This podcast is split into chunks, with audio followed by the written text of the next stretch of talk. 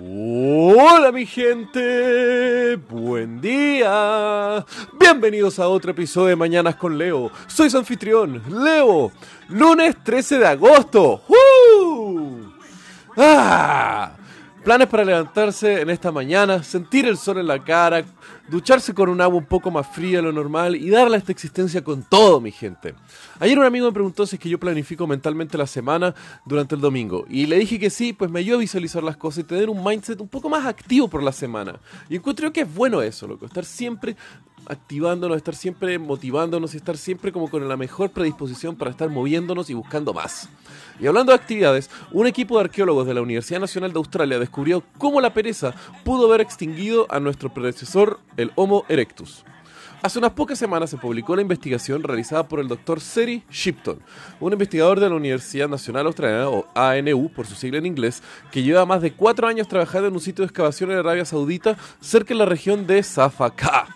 O sea, creo que así se dice, o sea, sea, Google Translate me dijo que se pronuncia de esa forma, donde se analizaron restos óseos y de distintas herramientas de asentamientos de distintos protohumanos que vivían en la región, siendo eso uno de los puntos más interesantes para la investigación de Homo erectus y de otros protohumanos en todo el mundo debido a las condiciones que han hecho para poder mantener tantas muestras de huesos como de herramientas rocosas de la región. El tema es que el Dr. Shipton ha estado analizando todas estas muestras y al mismo tiempo cruzándolas con el tipo de suelo, rocas y la geografía alrededor para poder tener una mayor información sobre nuestros ancestros. Este humano arcaico, conocido como Homo erectus, fue uno de los primeros protohumanos en caminar de forma erguida y estar en competencia por la dominancia de la especie de los homínidos hace aproximadamente 1,8 millones de años, viviendo principalmente en Asia y partes de África hasta su eventual extinción hace más o menos unos 300.000 años atrás. Nada. Pero bueno, la investigación dio más luz al respecto de por qué se extinguió este precursor del hombre moderno. Y hasta ahora la hipótesis que más tiene peso es por su pereza, o por ser perezoso.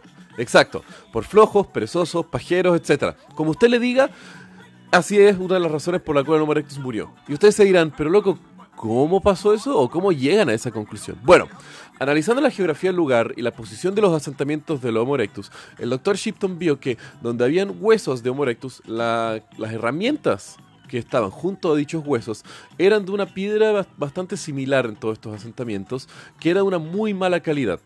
Pero, a diferencia de asentamientos de neandertales y algunos homo sapiens que también habitaban en la región, descubrieron que las rocas de estos eh, Homo erectus eran rocas que simplemente estaban ahí cerca y que no había una búsqueda de rocas de mejor calidad, siendo que muchos de estos asentamientos de Homo erectus se encontraban cerca de cerros donde solamente tener que caminar y subir un cerro podían encontrar rocas de mucha mejor calidad que les podrían haber facilitado demasiado la vida.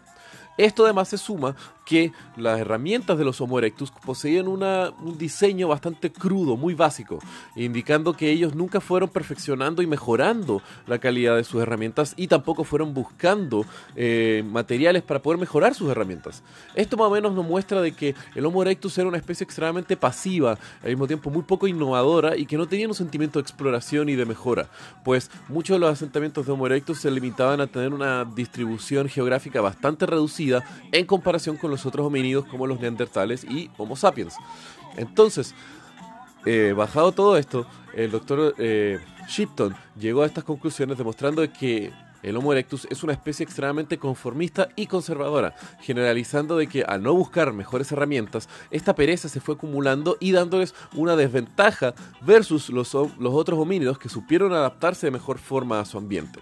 Y así más o menos queda un poco en el pasado la idea de cómo la pereza es algo moderno y que ahora que tenemos todas nuestras herramientas y tecnologías nos hemos vuelto perezosos. Sino que no, al contrario, es algo que especies anteriores han sido más perezosas en épocas de extremada necesidad y que nosotros ahora seguimos con este mismo espíritu aventurero, nosotros seguimos desarrollando mejores cosas, seguimos trabajando para ser mejores y loco, Homo sapiens sapiens, somos geniales y estamos cada vez desarrollando más y mejores cosas. Así que bueno, que tengan un muy buen día, mi gente. Los quiero. Besos.